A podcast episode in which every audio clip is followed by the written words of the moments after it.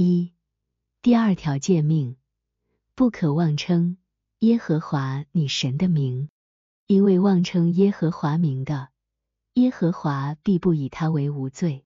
从字面的自然意义来看，妄称耶和华神的名是指滥用这个名字，尤其是在虚假言辞或谎言、无故的誓言中，以及那些出于逃避责任的恶意行为中。这些恶意行为包括诅咒、巫术和咒语，但在加冕仪式、进入神职的就职仪式以及被引入或任命为受到高度信任的职务时，奉神和他的圣洁、圣经和福音宣誓，并非妄称神的名，除非起誓之人随后弃绝其诺言毫无价值并予以拒绝。还有神的名字。因其为神圣本身，经常被用于教会的盛事之中，例如在祷告、赞美和各种形式的敬拜中，而且还在布道和关于教会事务的著述中。这样做的原因是，神存在于一切宗教信仰中，并且当以正当的方式呼求时，通过他的名字，他就在场并聆听。在这些情境中，神的名字被神圣化。众所周知，耶稣之名同样神圣，因为使徒说：“一切在天上的、地上的，因耶稣的名无不屈膝。”此外，在地狱中没有任何魔鬼能提及这个名字。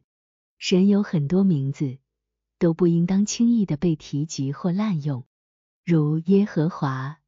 耶和华神，万军之耶和华，以色列圣者，耶稣，基督，圣灵等。T.C.R. 两百九十七二，就属灵意义而言，神的名被理解为教会从圣经中所教导的所有内容，以及通过这些内容主被呼求和敬拜。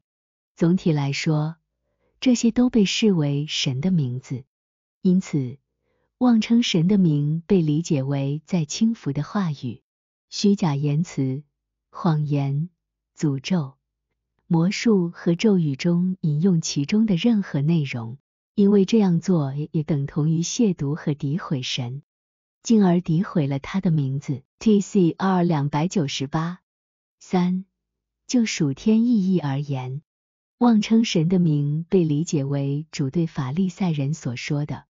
人一切的罪和亵渎的话都可得赦免，唯独亵渎圣灵，总不得赦免。马太福音十二章三十一、三十二节，亵渎圣灵被理解为对主的神性之人的亵渎，以及对圣经的神圣性的亵渎。T.C.R. 两百九十九